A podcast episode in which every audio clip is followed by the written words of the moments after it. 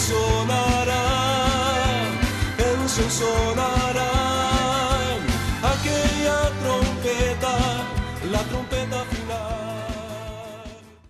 La Iglesia de Cristo de los Ministerios Llamada Final en Phoenix, Arizona, presenta su programa Llamada Final. Conscientes de que vivimos los últimos tiempos y que la humanidad necesita escuchar la verdad eterna de Dios, presentamos el siguiente programa con el pastor José Arriaga. Con ustedes, el pastor José Arriaga con el mensaje de la palabra de Dios.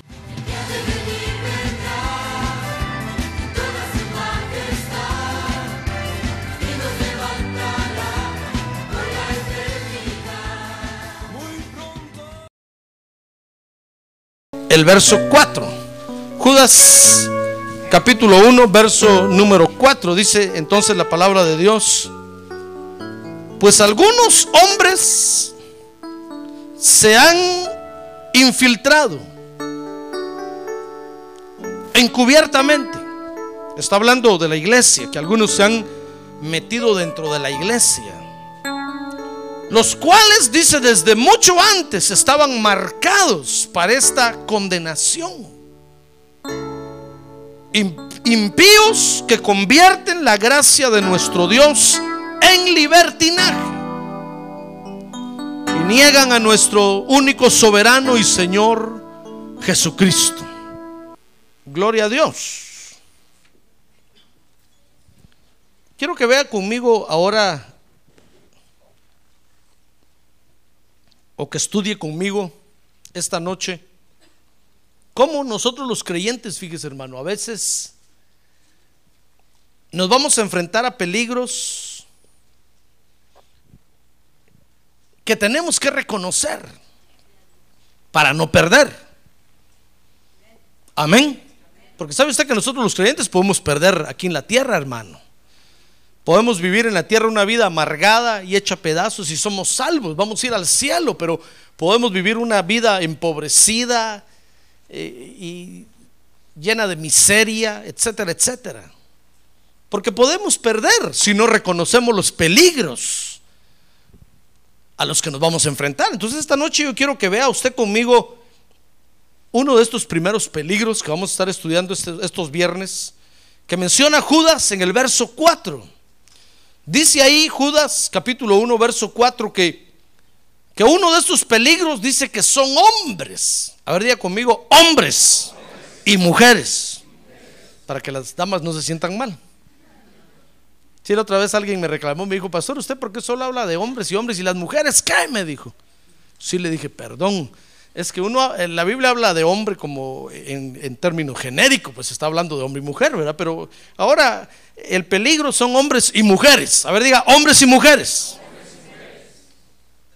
Dice Judas verso 4 que son hombres que tienen, mire, mire qué, qué don el que tienen, hermano. Qué terribles dones hay en la tierra, hermano. Fíjese que tienen el don, verso 4, de convertir la gracia, dice el verso 4, de nuestro Dios en libertinaje.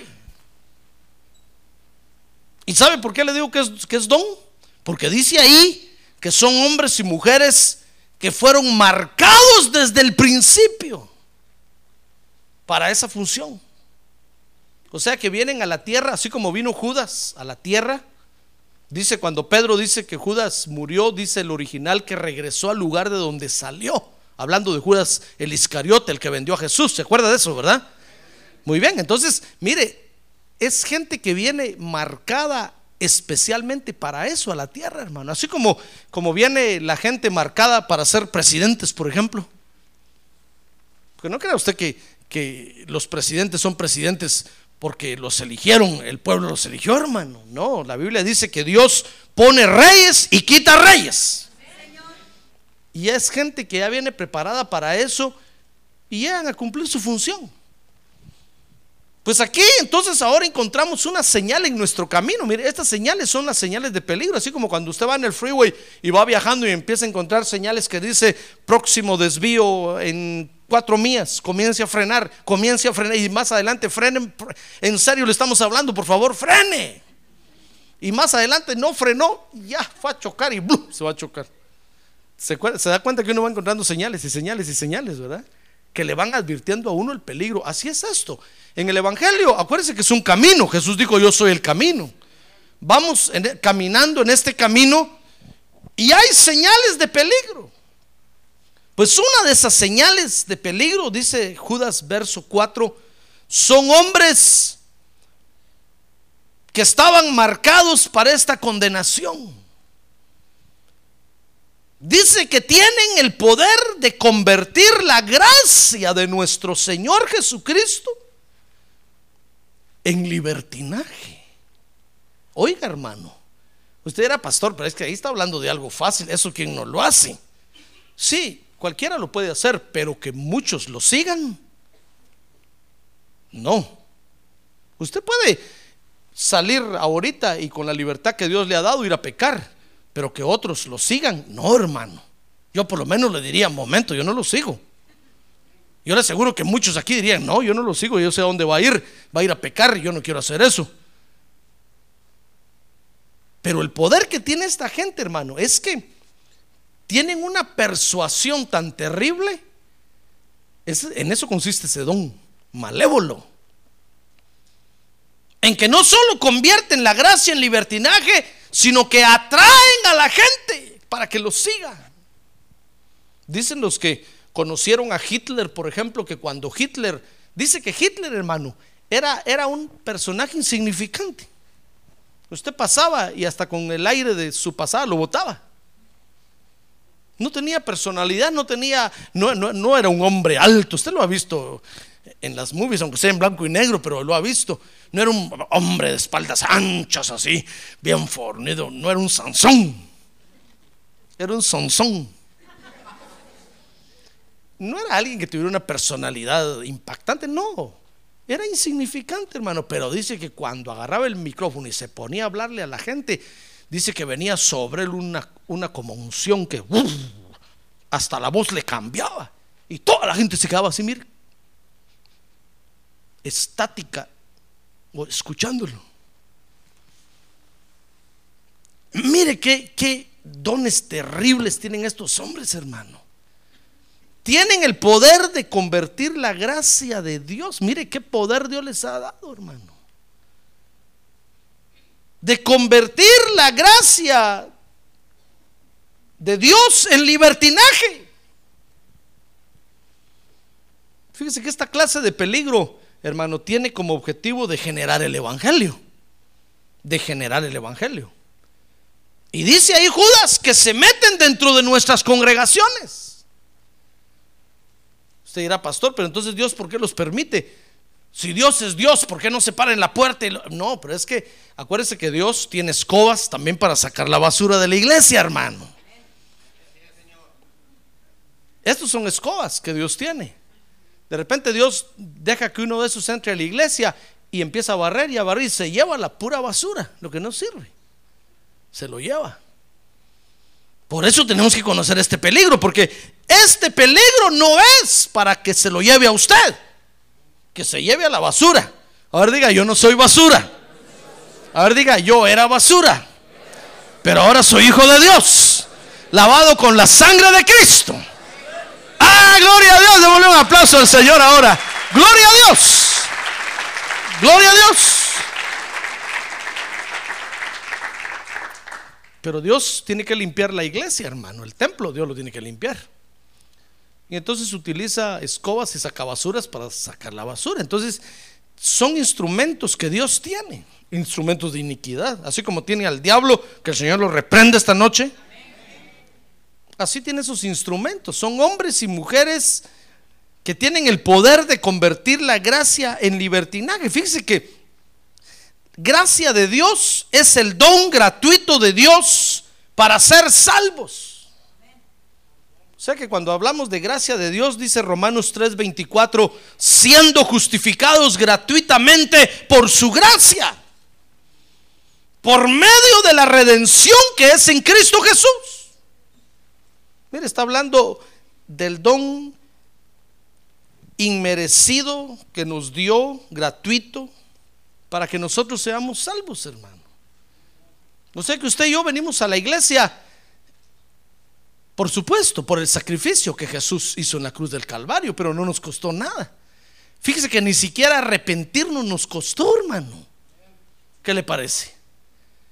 Dice la Biblia que el Espíritu Santo vino y nos tocó para que nos arrepintiéramos. Si no, ni, ni siquiera nos hubiéramos podido arrepentir. Mire, muchos dicen, no, es que es el hombre el que se arrepiente. No, hermano, acuérdese que Dios no recibe nada, no acepta nada si no viene del mismo. Si usted viene con su propio sentimiento a decirle, Dios, ¿cómo te amo? Dios le va a decir, aléjate de mí. Yo no quiero eso. Porque todo lo del hombre está corrompido por el pecado. Dios acepta que usted lo ame con el amor que le da. Entonces Él le da amor y entonces usted le da amor. ¿Se da cuenta? Así es con nuestro dinero. ¿No cree usted que Dios acepta el, eh, si usted trae dinero? No, hermano, Dios acepta el dinero que Él le da a usted. El día que usted reconoce y le dice, Dios, gracias por el trabajo que me das. Gracias porque ese dinero tú me lo estás dando y ahora te doy de lo que tú me das. Dios dice, amén, ponlo aquí, lo acepto. Pero usted dice, bueno, le voy a dar algo a Dios solo porque al fin y al cabo ya estoy en la iglesia y, y el pastor me está mirando así. Entonces doy algo. Dios no acepta eso, hermano. Entonces Dios acepta lo que Él mismo nos da. Entonces, gracia de Dios, fíjese, es el don gratuito de Dios para ser salvos. Ahora libertinaje, dice el diccionario, que es el abuso de la propia libertad, sin tener en cuenta la libertad de los demás. Eso se llama libertinaje. Cuando usted abusa de la libertad que tiene y se pasa atropellando a un montón de gente o a los demás sin importarle. Eso es libertinaje. Ahora dice segunda de Corintios 3:17 que la gracia de Dios nos da libertad. Amén. Mire, segunda de Corintios 3:17 dice, "Ahora bien, el Señor es el espíritu. Y donde está el espíritu del Señor, ¿qué hay?" A ver, más recio, ¿qué hay? Libertad. Hay libertad. A ver, diga, hay libertad. Mire, la gracia de Dios, hermano, no es algo que venga sobre nosotros como, como una esclavitud. No, no, no. Hay libertad. Dios nos da libertad. Por supuesto que esa libertad tiene medidas. Todo en la vida tiene medidas, hermano. Tiene medidas. Es la gracia de Dios. Pero es una, es una medida que nos permite vivir con libertad que nos permite movernos, que nos permite actuar, accionar, etcétera, etcétera, con plena libertad.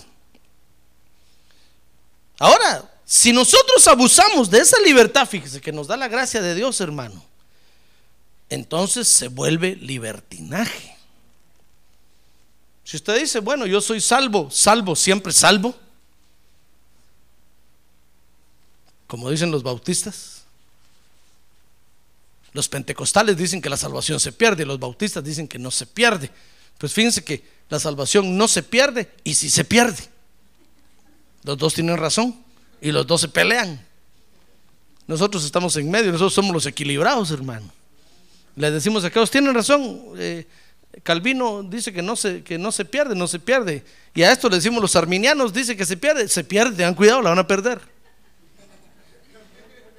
Porque hay quienes son optantes en la tierra y están aquí para aquí están eligiendo y eso le pueden perder, pero hay quienes venimos, dice la Biblia que Dios nos escogió de adentro de Cristo. Ya venimos definidos para ser de Dios. Nosotros nunca la vamos a perder, hermano. Pero usted no sabe quién es quién. Ese es el- el misterio del asunto, hermano. ¿Se da cuenta? Si usted dijera, bueno, salvo, siempre salvo, entonces yo de todas maneras voy a ir al cielo, que me importa, no voy a la iglesia, está abusando de la libertad. Eso se llama libertinaje. Si usted dijera, no, si de todas maneras Dios me ama, eh, yo tengo la Biblia en mi casa, que me importa a mí el pastor, yo no, yo no, yo no quiero tener pastor, está abusando de la libertad. Eso se llama libertinaje. ¿Se da cuenta? Si usted dijera, no, pues ya, ¿qué me importa? A ver, unas cheves para acá, unas balas de plata. Esto es agua con miel, hermano. No va a pensar. Usted, eh, mire, si usted se toma un six pack de cerveza, por eso no se va a ir al infierno. Usted es salvo. ¿Se da cuenta? Pero está abusando de la libertad. Está cayendo en libertinaje. Y usted puede leer ahí 1 Corintios cómo el apóstol Pablo habla de libertinaje y, y- cómo tenemos que tener cuidado, porque nuestra libertad, fíjese con que con nuestra libertad podemos hacer caer a otros creyentes, hermano. Entonces dice, tengan cuidado, por favor. Tengan cuidado, porque eh, si tú te sientes muy libre y quieres hacer eso, vas a hacer pecar a otros. Y entonces te van a mirar como estos hombres que no solo convierten la gracia en libertinaje, sino que atraen a, gen- a otra gente para caer en libertinaje. Si mire nosotros, hermano, a ver, mire si usted, ya se vio. A ver, mire el que tiene a un lado. ¿Ya se vio? ¿Ya se vio? Usted ama la gracia de Dios, ¿verdad? Vaya, ¿a cuánta gente atrae usted a adorar a la iglesia? Yo le aseguro que muy pocos, hermano. Si es que trae alguno. Si es que, suponiendo que en su casa solo usted es creyente y, y todos los demás no son creyentes, tal vez de repente alguien le dice, bueno, voy a ir a la iglesia contigo porque me llama la atención ver con qué alegría vas a la iglesia. Y todas las semanas estás ahí, voy a ir a ver qué estás haciendo. Usted dice, gracias Padre, atraje a uno, a tu gracia. Sh, ¿Cómo cuesta, verdad? Ah, pero para ir a hacer el mal, hermano. ¿No tiene usted que anunciar que va a ir al libertinaje? Se le pegan solo. Cuando usted se da cuenta, lleva una, una gran fila, una gran cola atrás. Usted dice, ¿usted es que Es que vamos con usted también. ¿Se acuerda? ¿Se acuerda de cuando Jesús murió?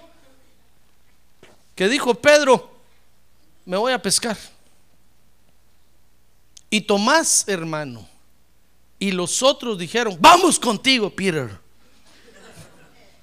Los otros no, pescaban ni un resfriado, no eran pescadores, hermano. Pedro era pescador. Pedro dijo, dijo, bueno, este asunto se acabó. ¿Sabe qué dijo Pedro? Tum, tururún, tum, tum, tum. Qué alegre fue haber andado con Jesús. Se acabó el asunto. Bueno, me regreso a mi empresa, me voy a pescar. Y nosotros le dijeron, vamos contigo, Pedro. Metidos, hermano. Ni sabían pescar y iban con Pedro. Es que para ir a hacer el mal, rápido, pero para hacer el bien, para venir a adorar a Dios, ush, como cuesta, hermano. Todo lo que cuestionamos, todo lo que preguntamos, todo lo que... Pero para ir a hacer el mal, usted no está preguntando, mire, pero a dónde vamos a ir a hacer el mal, ¿de veras es, está el diablío ahí o no? ¿Verdad que eso no pregunta usted? Ah, pero para venir a la iglesia, usted sí pregunta, pero ¿de veras es iglesia de verdad? ¿El pastor de veras es pastor? ¿No será que es un mentiroso? No sé. Y todo lo que preguntan. ¿Y qué creen? ¿Creen en la Biblia? ¿El pastor lee la Biblia o, o ya no la lee? Sí la leo, lo que pasa es que la tengo escrita aquí una vez, mire. Y ahí está también. Todo lo que preguntamos, hermano. Ah, pero para ir a hacer el mal, usted no pregunta, ¿estará el verdadero diablo ahí o no está el verdadero? Si es un mentiroso, no voy. No, usted va y en un ratito se hace el mal, ¿se da cuenta? Hermano, si nosotros abusamos de la libertad que la gracia de Dios nos da, entonces lo volvemos libertinaje. Dice Gálatas 5:13 que es libertinaje si usamos esa libertad para la carne. Dice, porque vosotros hermanos a libertad fuisteis llamados, solo que no uséis la libertad como pretexto para la carne, sino servíos por amor los unos a los otros. Mire, es, es, es libertinaje si usted toma la libertad que Cristo le dio únicamente para provecho de su carne. Porque eso pasa mucho, hermano. Mire, ¿cuántos creyentes vienen a la iglesia porque no tienen trabajo? Y solo Dios les da un trabajo, se desaparecen de la church, hermano. No vemos nada por ningún lado. Nunca mira usted un sobre que diga eh, eh, una ofrenda especial para mi amado pastor. Nunca. Mucho menos los diezmos ni las ofrendas, nunca. Ah, y dicen allá, no, mejor no voy a la iglesia porque es que estoy ganando mucho dinero. Mejor no voy. Mire, usan la libertad. ¿Sabe? Dios los sigue bendiciendo. No crea usted que al nada más salir Dios les va a quitar el trabajo. No, no. Dios es bueno, hermano. Dice la Biblia que los dones de Dios son irrevocables. Dios da algo y no lo quita. No, Dios los sigue bendiciendo, pero están abusando de la libertad. La están volviendo en libertinaje. ¿Se da cuenta? Están utilizando la libertad para su carne, para, para alimentar su ego. Y dice ahí Gálatas 5:13 que cuando hacemos eso, le repito nuevamente Gálatas 5:13, porque vosotros hermanos a libertad fuisteis llamados, solo que no uséis la libertad como pretexto para la carne, sino servíos por amor los unos a los otros. Mire, hermano, la libertad que Cristo nos dio es para edificar, para que nos edifiquemos unos a otros. Dice Gálatas 5:1 también que si, que si caemos en ese, en ese error de usar la, libertad que Dios nos da para la carne, nos hacemos esclavos de la carne. Mire, se lo voy a leer 5.1. Dice, para libertad fue que Cristo nos hizo libres, por tanto permaneced firmes y no os sometáis otra vez al yugo de esclavitud. Si nosotros usamos la libertad que Dios nos ha dado, hermano, solo para la carne como el asadón, solo para mí, solo para mí solo para mí, solo para mí, todo para ti, todo para ti, como dice el anuncio. Nos podemos volver esclavos de la carne. ¿Ya ve que es un peligro? Caer en libertinaje es un peligro, hermano. Por eso tenemos que respetar la libertad que la gracia de Dios nos ha dado y rendirnos más a Cristo. No decirle, bueno, Cristo, gracias, Señor Jesucristo, gracias porque me libertaste. Ya, ya no siento el vicio, ya no siento la comezón, ya no siento la enfermedad. Muchas gracias. Ahí nos vemos eh, el día del juicio, una mera tarde. No, hermano, hay que decirle gracias, Señor, porque me libertaste. Ahora voy a estar en tu casa sirviéndote día y noche. Ahora me voy a hacer esclavo tuyo voluntariamente. Ah, gloria a Dios, ahora me voy a rendir totalmente tus pies. Ah, gloria a Dios. Ahora, hermano, ese es un peligro que tenemos en el camino. Le decía yo al principio que es un peligro que tenemos en el camino. Ahora Judas viene y nos dice, muy bien hermanos, miren, el peligro, el peligro va a estar ahí siempre. Van a haber hombres que tienen la, la habilidad de convertir la gracia de Dios en libertinaje. ¿Saben? Entonces dice Judas, hay que enfrentarlos, hay que encararlos. No vayan a huir, no vayan a decir, ah, pobrecito hermano, es que, pobrecito, es que le va mal. Tiene razón de estar robando ahí, pobrecito. Es que roba para comer, hermano. No, hermano, robo es robo. No decir, es que es una mentirita blanca, pastor. No, mentira es mentira, hermano. Uno puede volver la gracia de Dios en libertinaje con facilidad. Y puede decirle, no tenga pena, hágalo. al fin y al cabo está justificado porque usted lo está haciendo por necesidad. Pastor, ¿me puedo escabechar a mi vecino? ¿Lo puedo matar? ¿Le puedo dar aguas? Es que fíjese que como me molesta, ya me tiene cansado y decir, pastor, hágalo pues, solo porque es mucha la necesidad, vaya y mátelo. No, hermano, ese es libertinaje, ¿se da cuenta? Ese es libertinaje, hermano. Tenemos que enfrentar a esos hombres. Y no afuera en la calle, aquí adentro de la iglesia, es que eso es lo más emocionante, hermano. Lo más emocionante es que aquí adentro de la iglesia van a haber agarrones de repente, hermano paradas en seco, discusiones. Aquí dentro de la iglesia de repente va, vamos a echar fuera de aquí a, una, alguno. Y usted se va a quedar, y esta es la iglesia. Y no que el amor de Dios está, puesto que el amor de Dios está aquí, hermano. Es que tenemos que poner las cosas en su lugar. No va a decir usted que pastor tan malo ese, como le dijo eso a ese hermano. Eso no se hace. Un pastor es amor. Sí, claro. Pero tiene que cuidar también la viña de Dios, hermano. ¿Se da cuenta? Tenemos que encarar. Dice Judas capítulo 1, verso 4 que, que lo terrible es porque esos hombres tienen ese poder para, para convencer a los creyentes de que se vuelvan libertinos. Y dice entonces Judas 1.3, vea Judas 1.3. Ahí dice cómo tenemos que encararlos, cómo tenemos que enfrentarlos, cómo tenemos que pararlos. Dice Judas 1.3.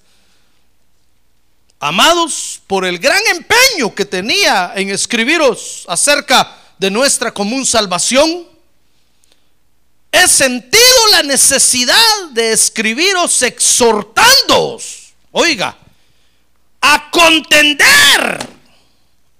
Eso quiere decir a pelear. Ardientemente. ¿Entiende usted lo que es ardientemente, verdad? Hot. Ardientemente. Calientemente. Dice el verso 3, por la fe que de una vez para siempre fue entregada a los santos. Mire cómo tenemos que enfrentar estas situaciones, hermano. tenemos que enfrentarlas con fuerza, ardientemente. Porque estos hombres son peligrosos. No le digo que tienen ese poder. Entonces es gente peligrosa, hermano ardientemente, hay que enfrentarlos y hay que detenerlos. Hay que contender con tal de cuidar la fe para que nuestra fe sea sana. Ahora, estos hombres, fíjense, que convierten la gracia en libertinaje, tienen algunas características muy importantes y yo quiero que las vea conmigo. Cualquier parecido o semejanza es pura coincidencia. No sé nada de nadie. ¿Qué más excusa le pongo, hermano? Pero mire qué características. Dice Judas 1.4. En primer lugar, que son impíos que se infiltran encubiertamente en la iglesia. Dice, pues algunos hombres se han infiltrado encubiertamente ¿Sabe lo que quiere decir encubiertamente? No que trae cubiertos para comer, hermano. No quiere decir que vienen camuflajeados o, o camuflajeados. ¿Entiende lo que es el camuflaje, verdad? Son lobos con piel de oveja. ¿Y qué la nota la que traen arriba, hermano? Pero no son ovejas, son lobos. Se meten en las iglesias con cara de creyentes se les ve buena gente. Estoy diciendo que los creyentes son buena gente. Se les ve hasta el andado, hermano, hasta caminan así. Tal vez pueden ser muy amables, pueden ser muy condescendientes, pero está diciendo eso es que se, que se infiltran, se infiltran. Ay, hermano. Por eso cuando el Señor Jesús enseñó eso, dijo, miren, eh, la puerta no tiene la culpa, porque Él es la puerta. Él dijo, hay un redil y el, redil tiene una puerta, Él es la puerta. Y dijo, la puerta tiene un portero. El Espíritu Santo es el portero, hermano. Mire, ¿quién se le va a meter al Señor en la puerta y quién se le va a pasar al Espíritu Santo? Ninguno, hermano. Ah, pero dijo, pero el redil tiene paredes. Y entonces esta, estos, estos peligros para la iglesia no entran por la puerta, ni le tocan para que el portero abra, por tontos. ¿Saben qué hacen? Se saltan el cerco de noche, cuando ustedes estamos bien dormidos. No estoy hablando de dormir, dormir ahorita que usted va a ir a dormir o alguno que ya se durmió. A ver, despierta que tiene a un lado, hermano. Dicho sea de paso, dígale, despierta, hermano, no es hora de dormir. Es que algunos confunden las horas, hermano. Ya la edad los hace confundir la hora, ya están en otra hora. No es hora de dormir ahorita. No estoy hablando de dormir, dormir, dormir en, en su cama. No, estoy hablando cuando nos dormimos espiritualmente, hermano. Cuando se acaban los intercesores. A ver, dígale que tiene un lado. Le están hablando a usted, hermano.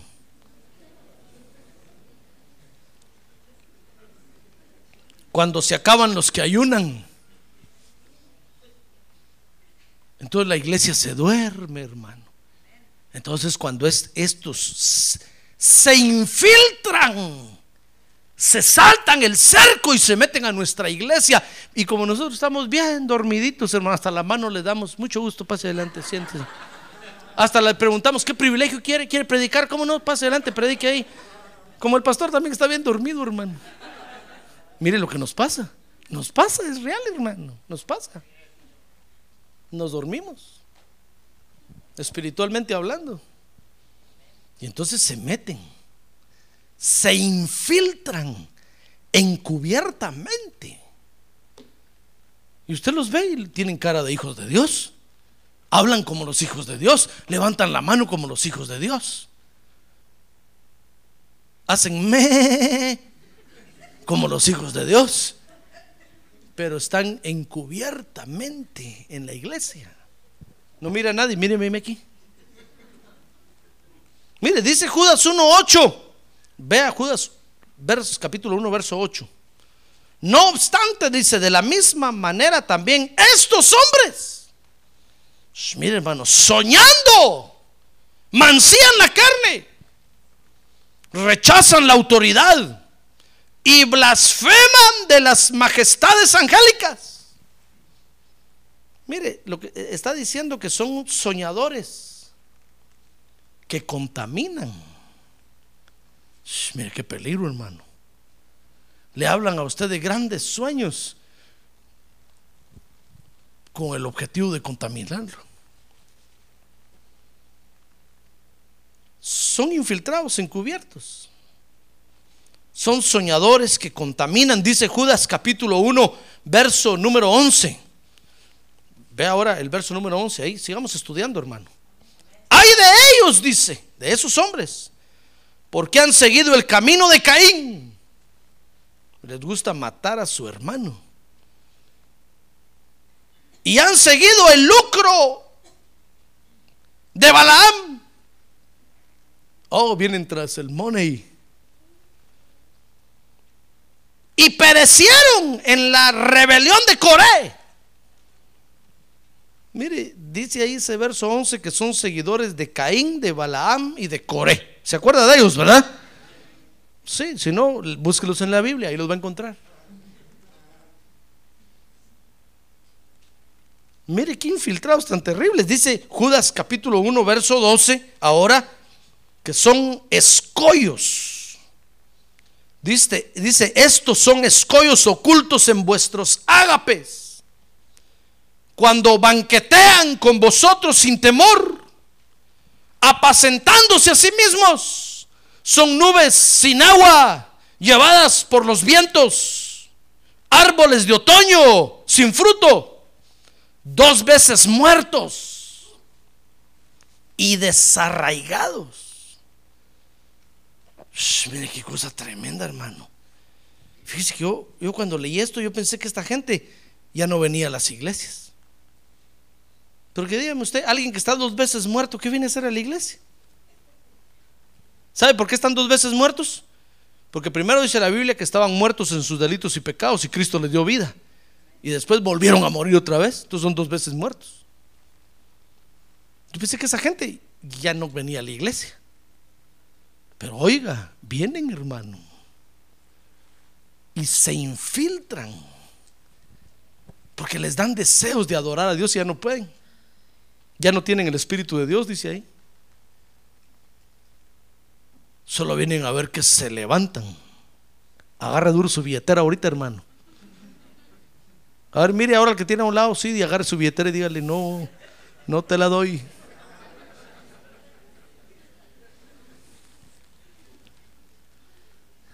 Mire las cosas que pasan dentro de la iglesia, hermano. Pero yo estudio eso con usted o le enseño eso a usted para que usted vea que es uno de los peligros que corremos.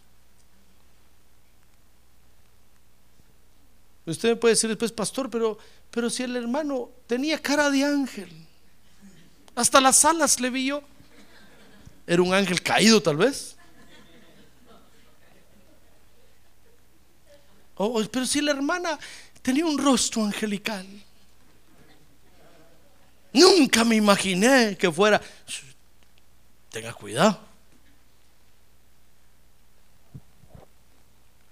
Por eso le enseño esto, porque es un peligro dentro de la iglesia. Y tenemos que aprender a reconocer el peligro para, no, para que no perdamos, hermano. Amén. Dice ahí que son escollos. ¿Sabe lo que es un escollo? Es una dificultad, es un obstáculo, es un riesgo. Eso es un escollo. Es una dificultad para la iglesia, es un riesgo, es un obstáculo para la iglesia. Dice ahora Judas 1, 14 y 15 que de, que de ellos, de, esta, de estos hombres, ya estaba profetizado, ya estaba profetizada su condenación. Mire, 1, 14 y 15 dice, de estos también profetizó Enoch en la séptima generación desde Adán, diciendo, he aquí el Señor vino con muchos millares de sus santos para ejecutar juicio sobre todos y para condenar a todos los impíos de todas sus obras de impiedad que han hecho impíamente y de todas las cosas ofensivas que pecadores impíos dijeron contra él. Ya estaba profetizada su condenación desde el tiempo de Enoch. Acuérdense que Dios, dice la Biblia, desde el principio anuncia el final, hermano. Entonces allá desde el principio anunció de estos hombres que se iban a meter, que se iban a infiltrar encubiertamente, que iban a ser soñadores para contaminarnos, que son seguidores de Caín, Balaam y Coré, que son una dificultad para la iglesia, pero ya estaba profetizada su condenación. Ahora dice Judas 1.16, mire hermano, mire, aprende a reconocer el peligro. Dice Judas 1.16 que estos hombres son murmuradores.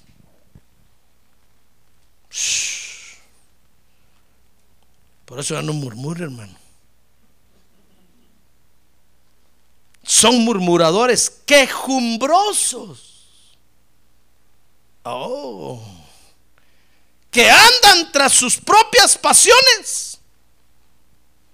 Hablan con arrogancia adulando a la gente para obtener beneficio.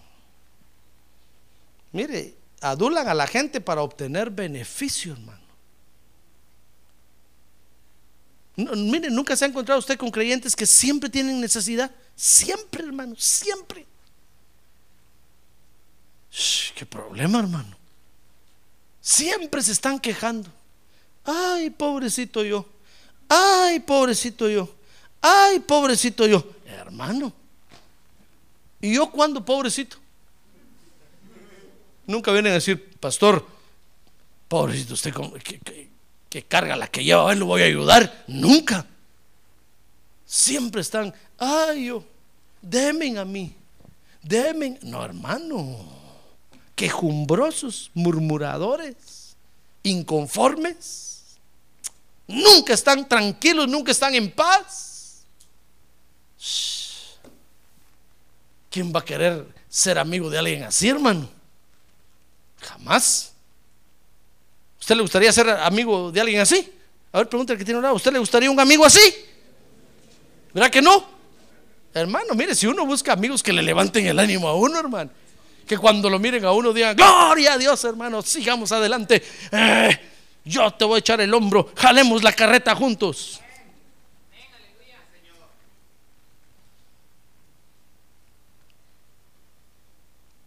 Pero estos, dice, son murmuradores, adulan a la gente para obtener beneficio.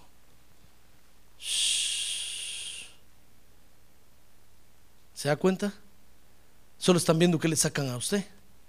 Le dicen, qué bonito está usted, hermano. Qué bien se ve. ¿No tiene cinco dólares por ahí? De lo bien que se ve.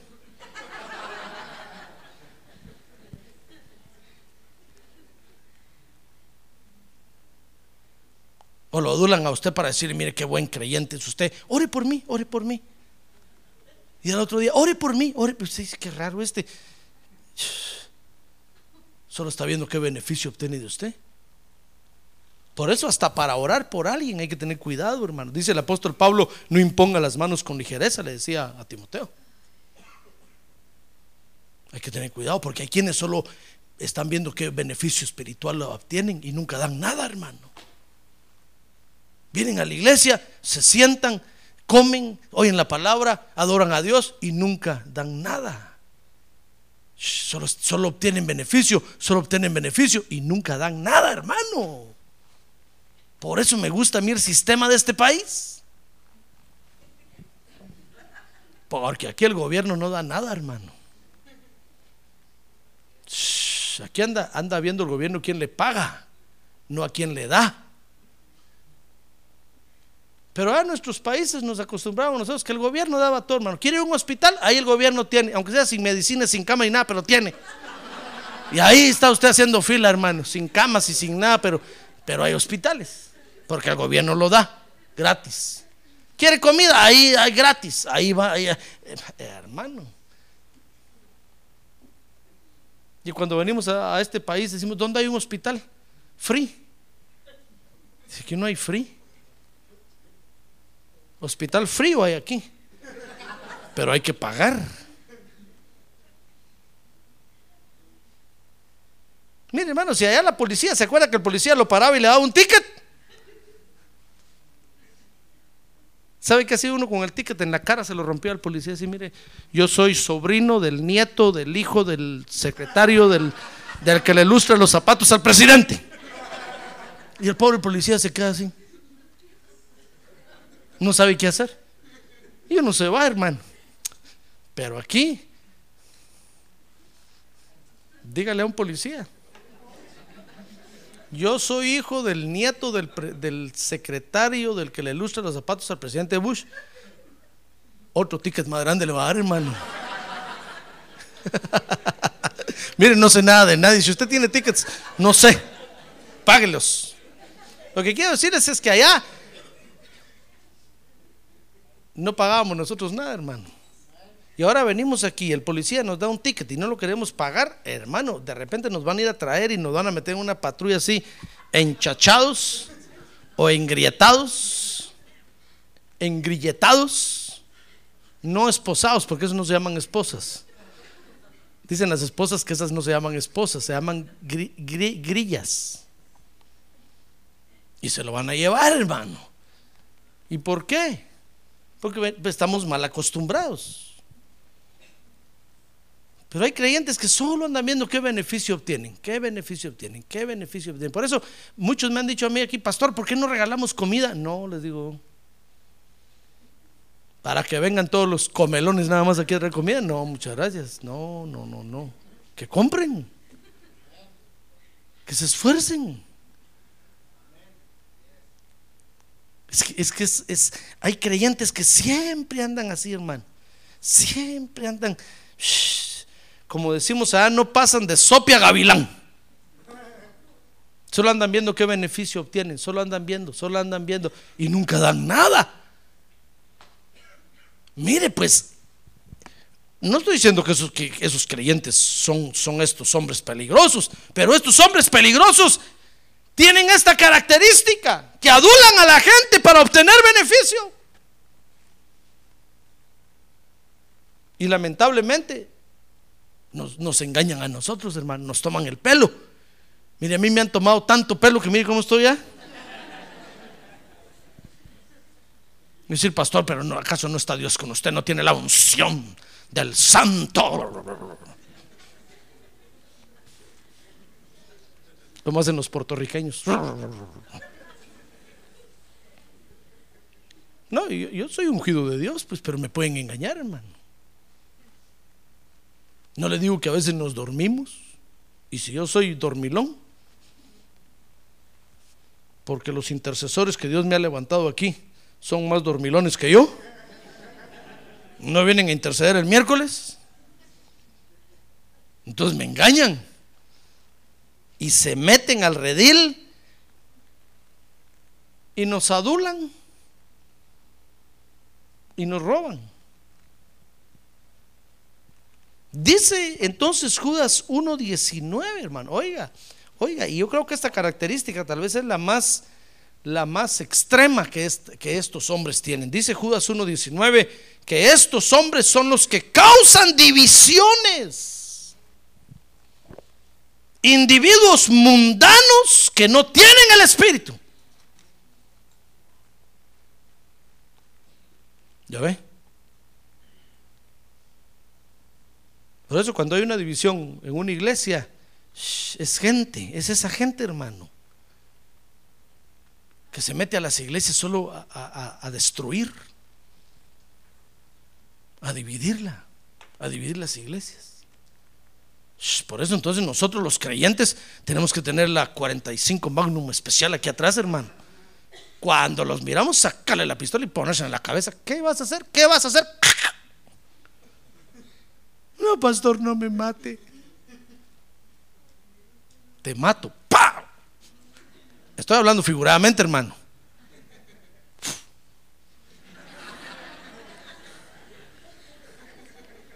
No a pensar que yo mato aquí a la gente. No, no, no, no. Lo que quiero decirles es que tenemos que llegar al extremo, como dice Judas aquí, de encarar a esta gente y de enfrentar el problema, hermano. Porque miren todo el daño que hacen. Son hombres peligrosos que convierten la gracia de Dios en libertinaje. Hermano, qué tristeza que haya gente así. Con estas señales, fíjese hermano, que le acabo yo de dar ahorita aquí, debemos nosotros de saber que esta gente son un peligro para nosotros, hermano. Amén. Muy bien, pero ahora vea cómo son los hijos de Dios. Quiere ver cómo son los hijos de Dios, ¿verdad?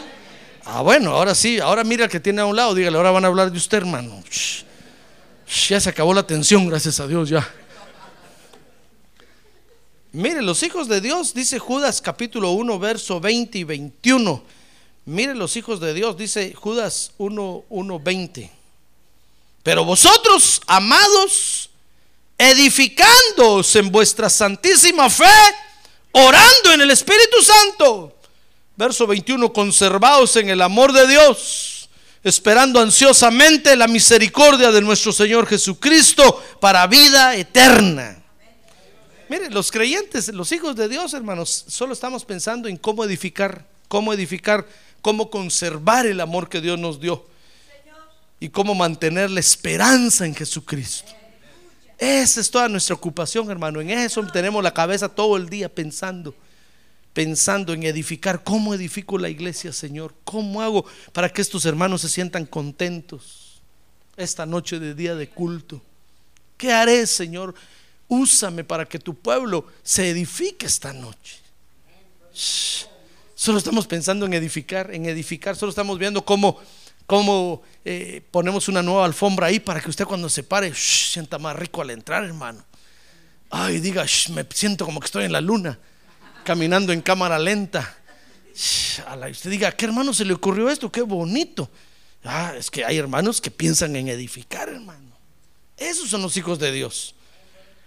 Estamos pensando en edificar, en conservar el amor que Dios nos dio y en guardar la esperanza en la venida del Señor Jesucristo. Dice Judas 1, 22, 23 y 24, que estamos únicamente pensando en tener misericordia, hermano. Mire, dice Judas 1, 22, y tened misericordia de algunos que dudan. Mire, tenemos que tener misericordia, dice Judas ahí, mire el verso 22, de los que dudan. Si usted encuentra a un hermano por ahí que el diablo le lanzó un flechazo y lo encuentra con la flecha atravesada aquí en la cabeza, que está pensando, ¿seré salvo? No seré salvo. Peor si no soy salvo. Tenga misericordia de ese hermano, hermano. Siéntese con él, enséñele la Biblia, ore, ore por él. Confórtelo, exhórtelo, edifíquelo. Tenga misericordia. Dice el verso 23 que tenemos que tener misericordia de los que están en pruebas Mire, dice el verso 23, a otros salvad, arrebatándolos del fuego. Mire, tenemos que tener misericordia del que está siendo probado, el que está en medio del fuego. Acuérdense, que el fuego es la prueba, ¿verdad? Tenemos que tener misericordia y ahí puede ser que Dios lo use a usted como el cuarto varón allá de Sadrach, Mesach y Abednego. ¿Se acuerda de ellos? Que Nabu los tiró al horno de fuego y dice que ahí estaba, cayeron los tres en medio del horno. Y cuando Nabucodonosor se acercó para verlos, dice que no vio tres, vio a cuatro. Porque ahí estaba el Señor Jesucristo con ellos, hermano. Mire que de repente Dios lo va a usar a usted así, como el cuarto varón ahí dentro de los que están en prueba y los va a llegar a consolar y a fortalecer. Hay que tener misericordia de los que dudan, hay que tener misericordia de los que están en pruebas. Ay, pero mire, también dice que hay que tener misericordia de otros apartándose de ellos. Oiga, hermano, cuando yo leí eso, yo me asusté. Pues dije, ¿cómo así, Señor? Tener misericordia de algunos y hay que apartarse de ellos. Sí. Porque uno les hace más mal estando con ellos. Porque ellos están viendo a quién contaminan, hermano. Están viendo a quién dañan. Entonces, si usted se junta con ellos, más mal les hace. Entonces dice ahí que si usted los ve que quieren hacer daño, que están hablando mal, mejor aléjese. Y cuando usted se aleja de ellos, está teniendo misericordia de ellos, hermano, porque se van a ver solos. Ya no van a tener apoyos. Dice ahí que tenemos que tener misericordia, verso 23. Dice, y de otros tened misericordia con temor, aborreciendo aún la ropa contaminada por la carne. Mire qué cosa terrible, hermano. No solamente alejarse de ellos porque andan mal, sino que aún de la ropa. Si alguna vez uno de ellos le dice, a ver, le presto mi, mi saco, dígale usted, no, no mucho, prefiero aguantar frío. Prefiero esperar que me dé una gripe terrible que ponerme su saco usted. Porque usted anda bien mal, espiritualmente hablando, y me va a contaminar. Por eso, si alguno de ustedes tiene la mala costumbre de comprar ropa usada, ore por ella antes, hermano. Yo sé que a veces hay tiempos de vacas flacas, yo lo sé. Usted dirá, pastor, ¿es usted por qué? No ve vacas flacas por ningún lado, solo gorditas.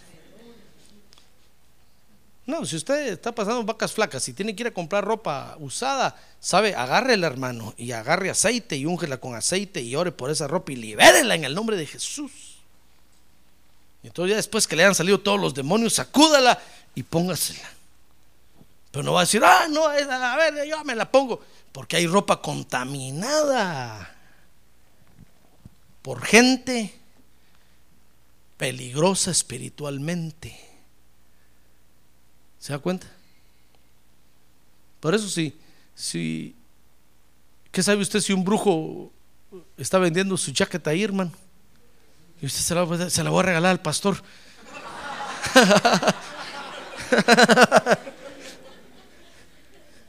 y de repente yo me la pongo y empiezo a hacer aquí, a sacar conejos de sombreros, hermano.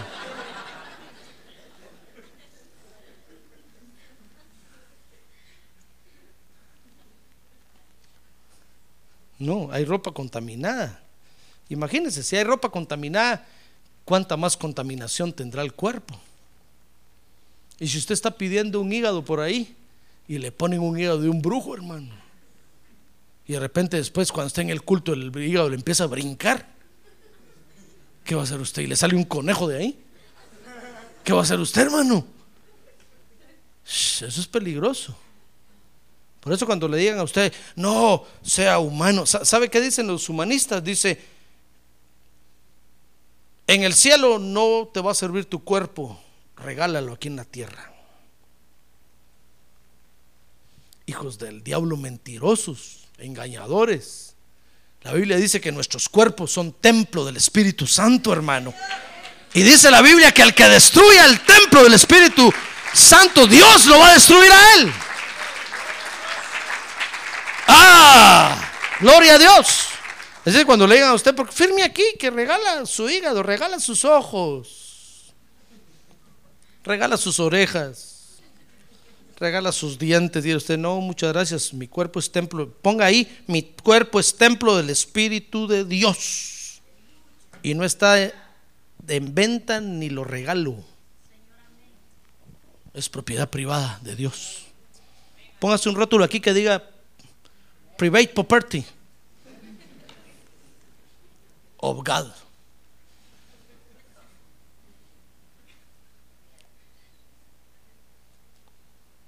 Ah, pero muchos dicen, no, es cierto, hay que hacer, hay que salvar una vida, dicen. y si va para el infierno ese hermano, se va a llevar mi hígado. ¿A qué hora lo voy a traer después allá cuando resucite? ¿Acaso no ha leído usted en la Biblia que dice que los muertos en Cristo resucitarán primero? ¡Ah, gloria a Dios! ¡Gloria a Dios!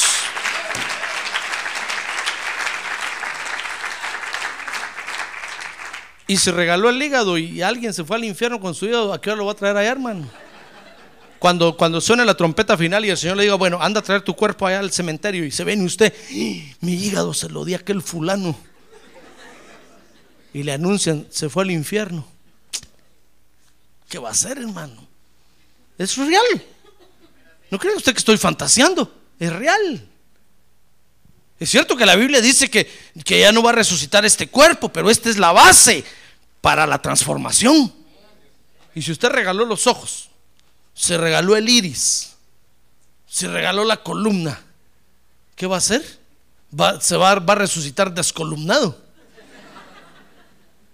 ¿Se da cuenta?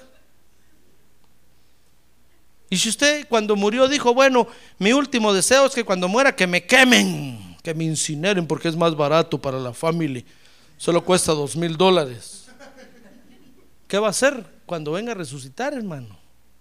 ¿Dónde va a encontrar su cuerpo? ¿Se da cuenta? No, la Biblia dice que nuestros cuerpos son templos del Espíritu Santo. Y la Biblia dice que hay que ponerlo en la tierra porque polvo somos y al polvo volvemos.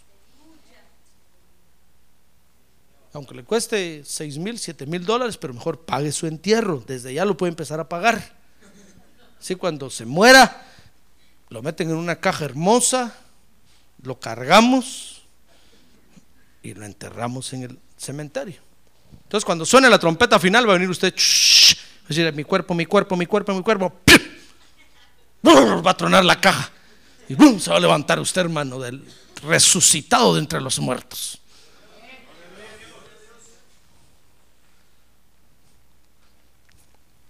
Ya ve que el Señor Jesús cuando murió dice que ni uno de los huesos le quebraron, hermano. Y nosotros somos el cuerpo de Cristo.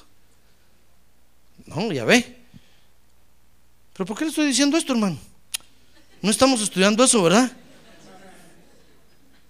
Ah, bueno, es que tenemos que apartarnos de algunos que, están tan contaminados por, por la maldad que hasta la ropa de ellos tenemos que tener cuidado, hermano. Y entonces dice Judas 1.24 que si nosotros, hermano, nos edificamos, nos conservamos y mantenemos la esperanza y tenemos misericordia, así como acabamos de estudiar en estos versos, entonces dice Judas 1.24 finalmente, y aquel que es poderoso para guardaros sin caída. Ah, es que ahí está el asunto, mire. Y para presentaros sin mancha en presencia de su gloria con gran alegría. Mire, hermano, si nosotros hacemos esto, entonces el Señor nos va a guardar, nos va a guardar de caer y nos va a guardar de las manchas del pecado. Entonces los hijos de Dios, ¿qué piensan los hijos de Dios? Solo en edificar, solo en conservarse, solo en, en mantener la esperanza, solo en tener misericordia.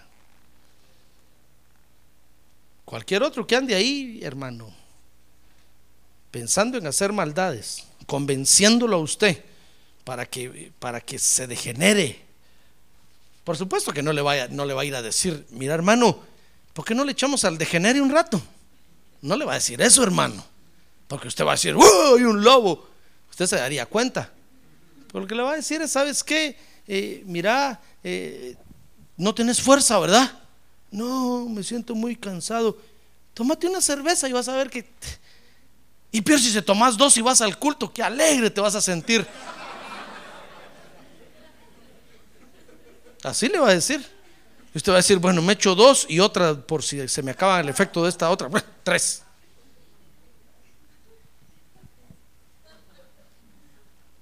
Entonces usted va a decir, y eh, usted va a empezar a entrar al libertinaje, hermano. Y cuando se dé cuenta, se lo va a llevar este hombre peligroso, se lo va a llevar. Y va a estar usted alejado del Señor en pleno libertinaje. Muy bien, yo termino diciéndole, hermano, mire, el camino, este camino, el que nosotros estamos caminando, dice la Biblia que es un camino santo. Pero hay peligros, ¿se dio cuenta? ¿Sabe usted que Dios es santo, verdad? La Biblia dice que Dios es santo, santo, santo, tres veces santo. ¿Y tiene enemigos o no? Tiene enemigos, pero eso se llama Jehová de los ejércitos. Y le gusta pelear. Dice la Biblia que a sus enemigos los aplasta. Este es un camino de santidad, mi estimado hermano, pero hay peligros. Y nosotros nos tenemos que saber cuidar de sus peligros. No crea que porque está en la iglesia, aquí todo es bueno, hermano. Aunque nos vea cara de ángeles, tenga cuidado, le pueden robar su billetera, le pueden robar su carro. Cuando, cuando entre al culto, échele llave, no deje nada ahí. No por los sugieres que cuidan, ellos nos ayudan a cuidar, pues. Ellos no van a abrir un carro y van a robar, no. Aunque quién sabe, hermano.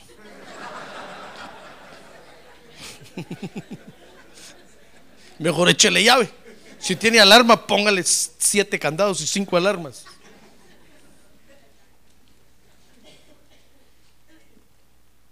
No, no diga, ah, voy a la iglesia, ah, la iglesia. Y, y deja su bolsa por ahí, deja. No, hermano, tenga cuidado. Porque hay peligros en este camino. Hay hombres que tienen el poder, tienen la habilidad de cambiar la gracia en libertinaje.